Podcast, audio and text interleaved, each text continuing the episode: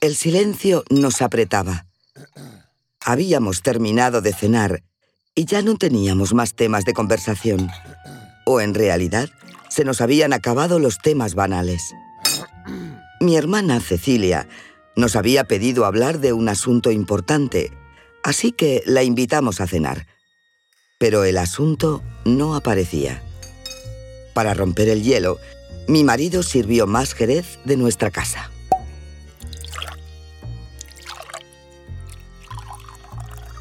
Cecilia sonrió. Tomó un sorbo como para darse aliento y lo soltó. Nos pidió un préstamo.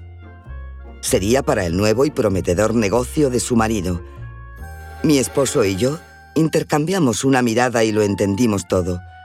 Antonio Arrón, su tercer cónyuge, había terminado de dilapidar la herencia que le había dejado el segundo, aunque Cecilia no lo dijo. Mi hermana nunca hablaba mal de sus esposos. Mi marido, Thomas Osborne, había continuado los negocios de vino a la muerte de padre y nuestra situación económica era holgada, así que accedimos a ayudarla, pero con una condición. Una que no le hizo mucha gracia, pero que aceptó. En ese momento, la situación de Cecilia parecía una desgracia, pero observándolo en perspectiva a la luz de lo que vendría luego, una desgracia puede estar llena de dicha.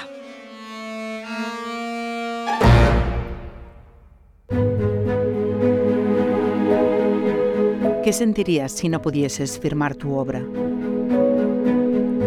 Si ese libro, ese poema o esa investigación que ha sido el fruto de tu esfuerzo, de tu talento, llevara otro nombre. ¿Y cómo te sentirías si te vieras obligada a tomar esa decisión?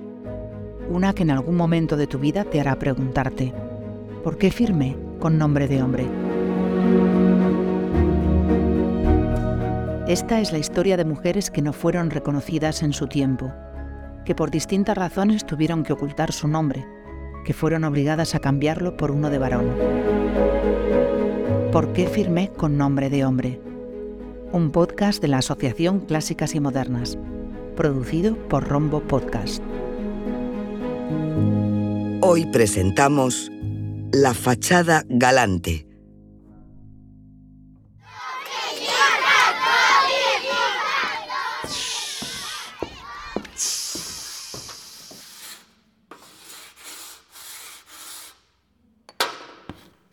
Les vacances de Madame T pour réviser le futur.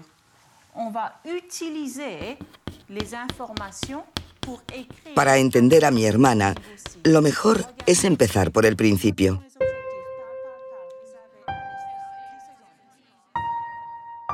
Cecilia y Juan Jacobo, los dos hermanos mayores, se criaron con nuestro padre en Alemania, en la ciudad de Hamburgo.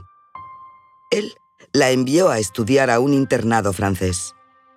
Mientras, las más pequeñas, mi hermana Ángela y yo, estábamos en Cádiz con nuestra madre, a la que todos llamaban Frasquita. A pesar de ser hermanas, la infancia de Cecilia y la nuestra fue completamente distinta. En 1805, ellos viajan a Hamburgo por segunda vez, en esta ocasión acompañados solo de Cecilia, que es la hija mayor, y Juan Jacobo, el único hijo varón, mientras las otras dos hermanas, Aurora y Ángela, se quedan en Chiclana con la abuela materna, con la abuela Francisca Javiera. Por distintas circunstancias, entre ellas desavenencias con su marido, Frasquita regresará sola a Chiclana y allí experimentaría el asedio de las tropas napoleónicas, viéndose obligada a hospedar en su casa al general Vilat. Las guerras habían retrasado un reencuentro que provocaría que Cecilia creciera sin su madre en los años claves de su desarrollo, desde los 10 a los 16 años, Así que todas estas circunstancias políticas familiares eh, en Europa y en España incidieron notablemente en la educación y el desarrollo de esta niña que sería después Fernán Caballero. Marieta Cantos Casenave, catedrática de literatura española en la Universidad de Cádiz, ha estudiado a Caballero y conoce cada detalle de su vida y su obra. Será nuestra guía en este episodio.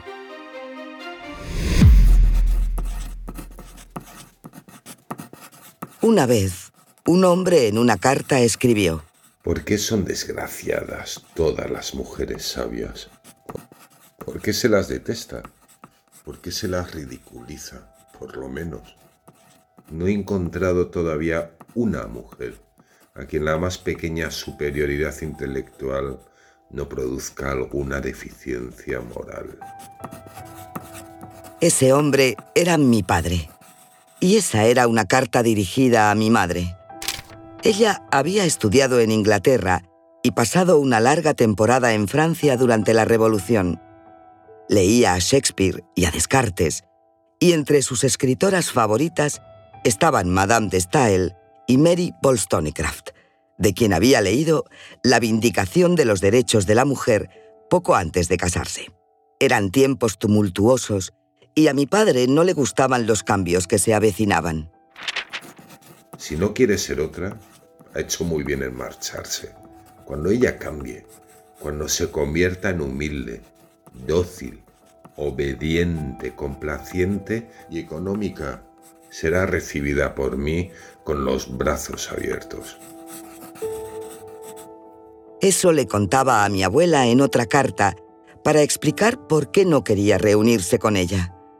Mientras, nuestra madre escribía textos a favor de la guerra de la independencia y organizaba una de las dos tertulias en las que se debatía sobre la primera constitución que se estaba redactando en las Cortes de Cádiz. Pero a pesar de no compartir sus ideales matrimoniales, había algo en lo que sí coincidían mis padres. A ambos les gustaba escribir, y mucho. Por eso, notaron las cualidades que Cecilia tenía para la escritura, aunque a mi padre le costó más aceptarlas. Sin embargo, a mi hermana parecía no interesarle seguir cultivando su talento.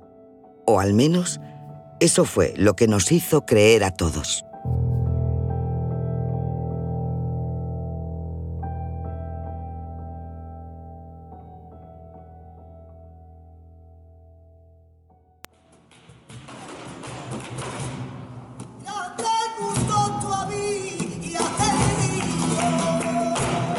Ahí estaba ella, joven, fresca, cantando con su voz suave como un ave en la tertulia más concurrida de la noche sevillana.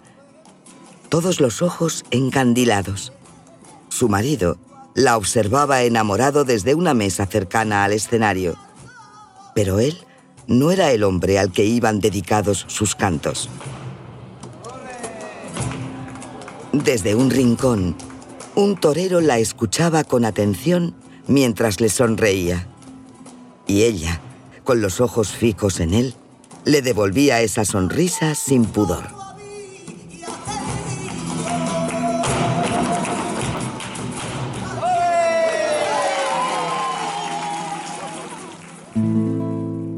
La escena no es exacta, pero algo así ocurría con Marisalda, la protagonista de la novela La Gaviota una joven que se dejaba llevar por sus instintos pasionales y cometía adulterio. Este comportamiento queda claramente condenado en la novela. No hace falta decir que la joven no termina bien. La gaviota se publicó en 1846 y fue todo un éxito. Era obra del escritor Fernán Caballero. ¿Qué tiene que ver este autor de nombre tan galante con mi hermana Cecilia? Bueno, yo creía que nada. Para el siglo XIX, que la vio triunfar en Europa y las Américas, fue un afamado autor de novelas. Por eso es tan necesario contar que Fernán Caballero no fue un hombre, sino una mujer nacida en Morges, en Suiza, a orillas del lago Alemán, en el invierno de 1796 la cantidad de tópicos que se mantienen en torno a la figura y a la obra de Cecilia Boldefaber, de Fernán Caballero, creo que es inmensa y, eso es quizás una de las cosas que más llama la atención, porque es verdad que la suya fue una vida de novela y de hecho una de, de estas obras, Clemencia, se puede leer como una obra en clave autobiográfica, pero la realidad supera con mucho la ficción.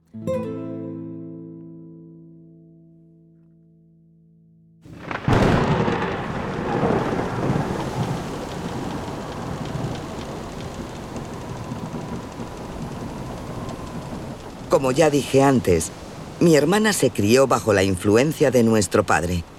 Para ella, una mujer debía dedicarse a la vida doméstica, a ser buena esposa y buena madre. Por eso quizá no se llevaba muy bien con la nuestra, que no se ajustaba exactamente a esos cánones. Así que Cecilia siguió el camino que defendía como el correcto para una mujer, o al menos lo intentó. A los 20 años se casó con el capitán Antonio Planells y se fue acompañándolo a Puerto Rico.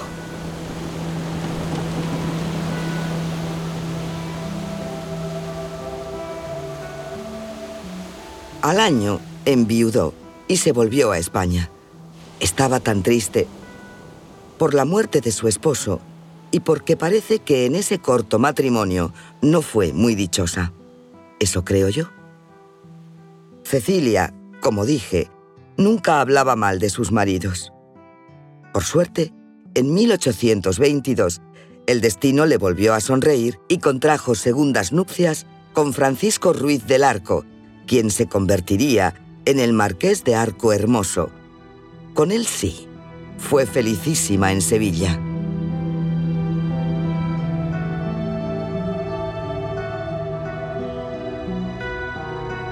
Verdad que seguramente fueron los años más, más, felices de su vida porque ella vivió fundamentalmente en Sevilla, donde era conocida como la Marquesa de Arco Hermoso, donde tenía una tertulia que visitaban jóvenes escritores como García Tassara o viajeros como Washington Irving, pero también en esos años vive otros momentos en las fincas que tienen en el entorno de, dos hermanas, donde ella eh, tiene la posibilidad de conocer eh, a la gente del campo que le cuentan leyendas, anécdotas, canciones, poesías populares y que ella va a ir recogiendo y que le van a servir de, cañamazo para eh, publicar luego su colección de, poesías y de cuentos populares o para amenizar, introducir rasgos folclóricos ¿no? típicos de Andalucía en sus novelas La Gaviota o La familia de Alvareda.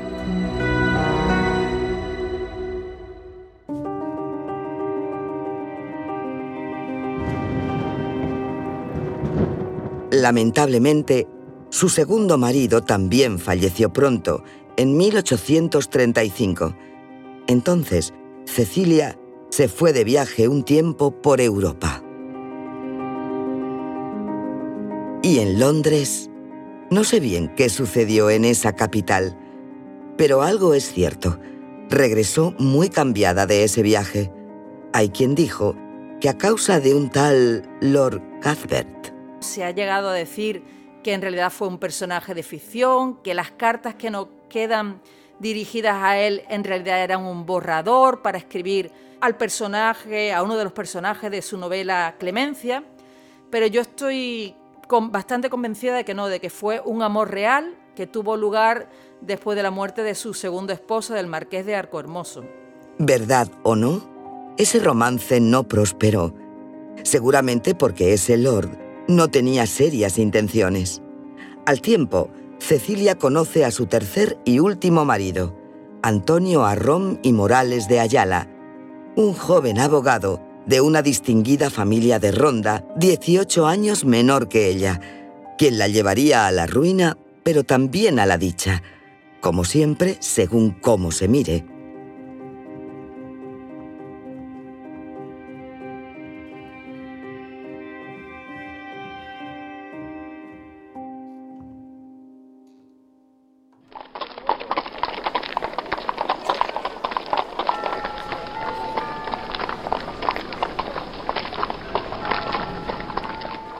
Visitar a Cecilia a Chiclana. Vivía allí sola desde que Antonio se había marchado a Australia como cónsul en Sydney. Sí, esa fue la condición que pusimos mi marido y yo para darle el préstamo a Cecilia, que su marido aceptara ese cargo. Fue a partir de entonces, tal vez para hacer frente al apuro económico, que ese tal Fernán Caballero empezó a publicar novelas. Ahora, cada vez que iba a visitarla, nunca faltaba el curioso que se me acercaba a preguntarme si Cecilia era Fernán. Ella intentó que el incógnito se, mantuviera durante algunos años, pero pronto en Francia, en Reino Unido, en Alemania, se descubrió que Fernán Caballero era Cecilia Boll. Y desde entonces la prensa de México, de Argentina, de Filipinas, de otros lugares de, América, extendieron esta información que ella trataba de mentir una y otra vez, pero sin conseguirlo. De hecho, muchas escritoras venían a, Sevilla, también algunos escritores, con la idea de conocer a Fernán Caballero, aunque ella era bastante reticente a la hora de eh, conceder entrevistas. Un día entré en su casa y le dije, Hola, Fernán. Cecilia se sonrió y me dijo, Sabes que una buena esposa no se ocuparía de cosas semejantes. Creo que en el fondo disfrutaba de esa especie de doble identidad. Fernán Caballero le permitía tener una voz a través de su escritura, con la que tratar temas que consideraba importantes sin comprometer el ideal de mujer que había asumido. No se lo defendió a la monarquía y a la religión, también defendió la causa de los animales, Escribió contra la matanza de los perros callejeros, contra las corridas de toros, contra el maltrato de los burros y otros animales. A día de hoy lo que se está valorando más es el redescubrimiento que ella hace de España y de Andalucía como una tierra no tan exótica y tan atrasada como la habían concebido los románticos europeos. Es verdad que ella lo hace desde su perspectiva de mujer católica, pero ya eso significa una gran aportación. Ella busca su lugar eh, dentro de la opinión pública, dentro del campo literario, para exponer cuál es, según ella, el verdadero imaginario, la verdadera realidad de España y de Andalucía.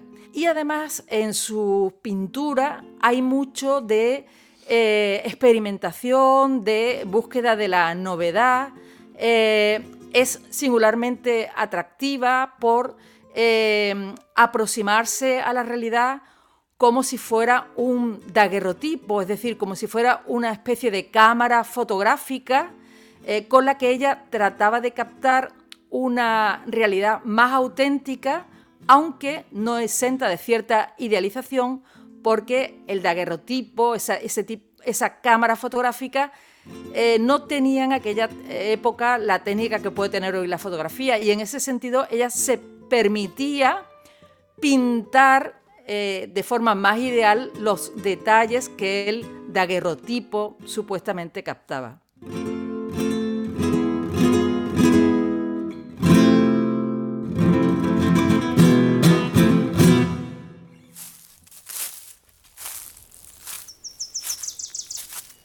Cuando creía haber alcanzado cierta estabilidad emocional y económica, su marido Antonio se suicidó en Londres, en los jardines de Blenheim Park. Tomó esa decisión al descubrir el desfalco de un socio que los sumiría en la ruina. Qué terrible suceso para mi pobre hermana. Por eso solía invitarla a la finca, Compartíamos juntas largas caminatas. Creo que en algunas universidades se la sigue leyendo como representación del realismo literario andaluz, pero creo que es necesario reivindicarla como pionera de la novela, también de la labor folclorista y de la valoración del léxico andaluz. Novelas suyas como Clemencia tienen un anexo al final con el significado de algunas palabras andaluzas o la familia de Alvareda lleva un pequeño glosario. Pero además hay que tener en cuenta que Fernán Caballero escribió sin referentes femeninos. Estoy orgullosa de Cecilia, se lo digo siempre, aunque ella se resta mérito. Creo que se sigue esforzando para adaptarse a ese molde de modestia femenina del que tanto oyó hablar a nuestro padre y a la sociedad de nuestra época. Dice sentirse infeliz por no tener ya un marido o un padre a los que acompañar. Un último detalle sería quizá su decisión de ingresar por dos veces en un convento. La primera fue cuando conoció el suicidio de, su tercer marido, de Antonio Arrón. Eh, la convencieron para que no lo hicieran porque su hermana y otros amigos le dijeron que si lo hacía, muchos iban a interpretarlo como que se avergonzaba de su marido. Y la segunda vez fue en torno a 1866-67. Lo cierto es que al final no ingresó porque un informe de las propias monjas del convento desaconsejó su ingreso eh, y para no decirle que no, lo que hicieron era ponerle algunos impedimentos que a ella eh, pues realmente eh, casi la indignaron, ¿no? Y ella dice, ni siquiera me dejaron llevarme el retrato de mi padre. Y ahí pues queda también una muestra de, ese, de esa estrecha conexión que tantos años después ella mantenía con su padre. Aunque ella le quite importancia, Cecilia ama escribir. Yo lo veo. Veo ese destello en sus ojos ese brillo especial que irradia su mirada cuando toma una pluma. Creo que la escritura fue siempre ese impulso pasional que ni su razón, por más que lo intentase, pudo controlar.